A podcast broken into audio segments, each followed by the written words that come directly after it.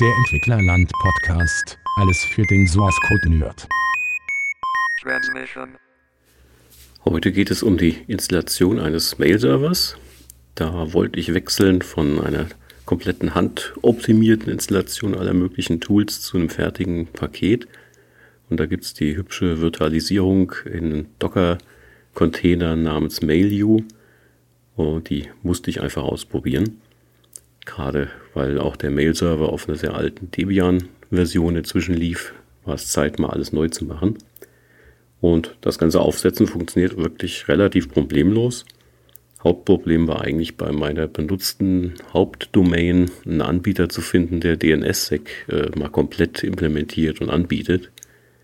Die meisten äh, nehmen höchstens diese DS-Records entgegen und meinen, dann betreibt man halt einen eigenen Nameserver und Gutes. Aber ich habe dann einen Anbieter gefunden, den Domain Discount 24, der auch DNSSEC selber für DE-Domains anbietet und wohl auch für weitere. Da war das Einrichten wirklich in ein paar Stunden erledigt von.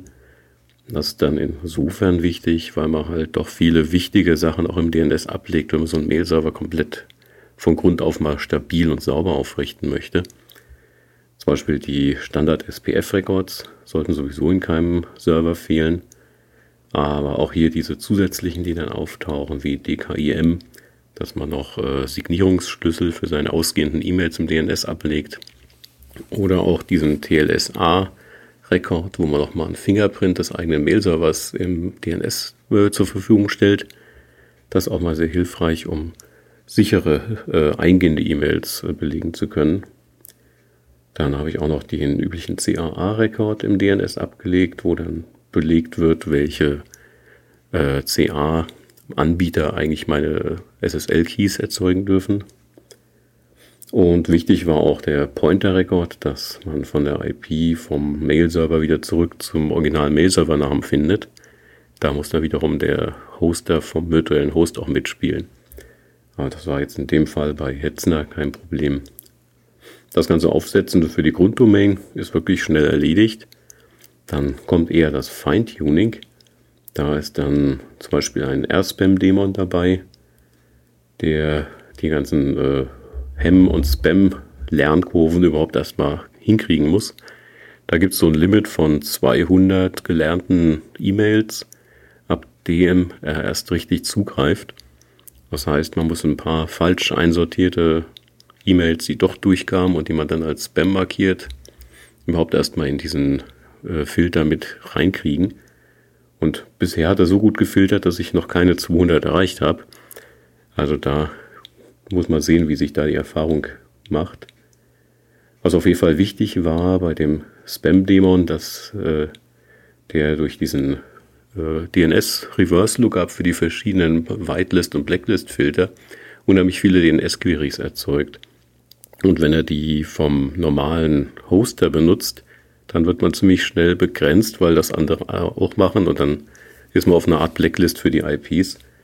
Das heißt, ich habe noch ein Standard-Bind im lokalen Modus dort nur zum Caching installiert.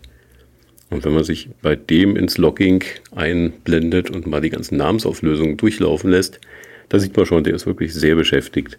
Also es lohnt sich auf jeden Fall, da einen eigenen Dienst nochmal für zu starten auf dem Teil. Was das Mailio auch unterstützt, äh, obwohl es in Docker-Containern läuft, man kann auch solche äh, Overlays äh, definieren. Das heißt, äh, einzelne Dateien, die noch reingemischt werden in die ausgelieferte Konfiguration.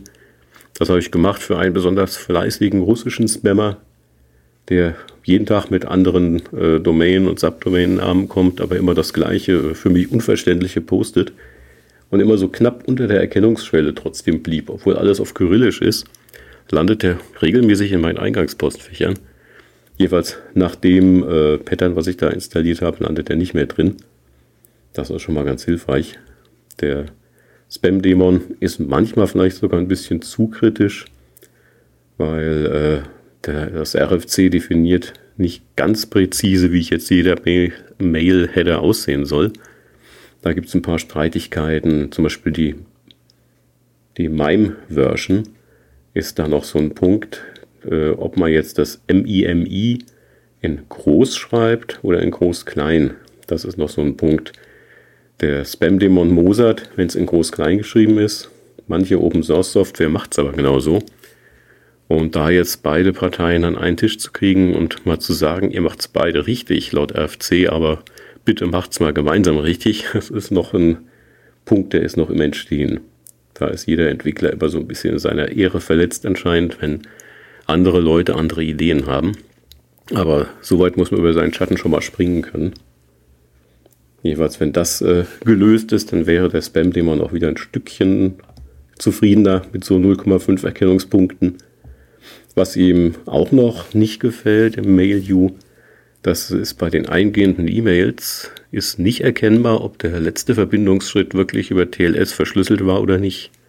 Normalerweise ist ein Received Header noch so geschwätzig, dass er sagt, das war mit TLS 1.3 oder sowas ver verbunden und die äh, ESMTP SA irgendwie Methode wurde verwendet.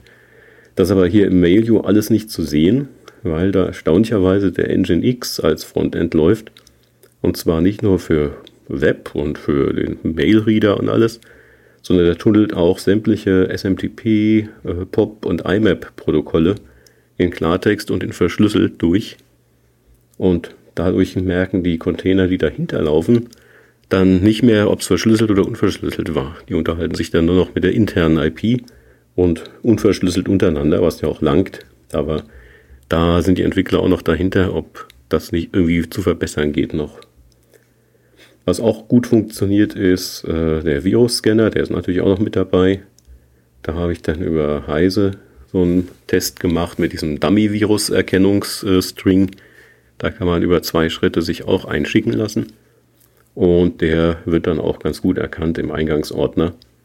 Das heißt, man kann das direkt abblocken, sieht das auch im Protokoll und kann das relativ äh, zügig entfernen aus seiner Eingangsqueue. Jeweils der Mailview läuft jetzt hier seit zwei, drei Wochen stabil durch. Und ich habe viele Postfächer jetzt ein bisschen besser sortiert dadurch, auch durch den Umzug. Auch diese Plus-Sachen äh, äh, im E-Mail-Header vor dem Ad kann man da ganz gut verwenden.